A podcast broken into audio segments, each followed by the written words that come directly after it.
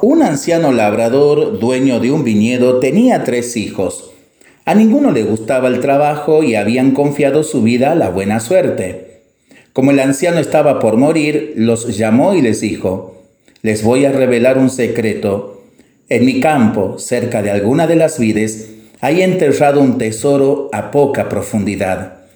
Si lo encuentran, los tres podrán vivir cómodamente.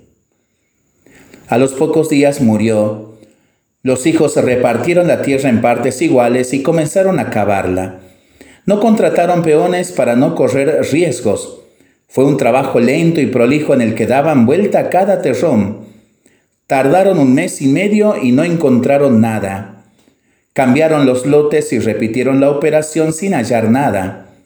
Otra vez rotaron las parcelas con igual resultado pero al cabo de cuatro meses descubrieron que las vides estaban cargadas de enormes racimos de uvas.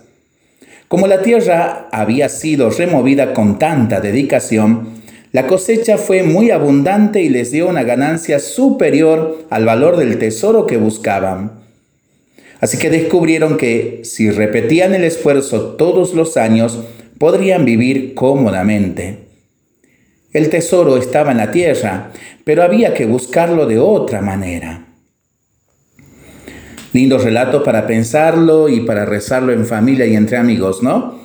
Mientras lo hacemos, pedimos al Señor su bendición, le seguimos pidiendo por el fin de la pandemia, de las guerras y por el buen tiempo para nuestra vida, nuestros campos, nuestros animalitos.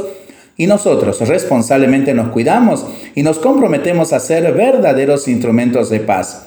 Que el Señor nos bendiga en el nombre del Padre, del Hijo y del Espíritu Santo. Amén.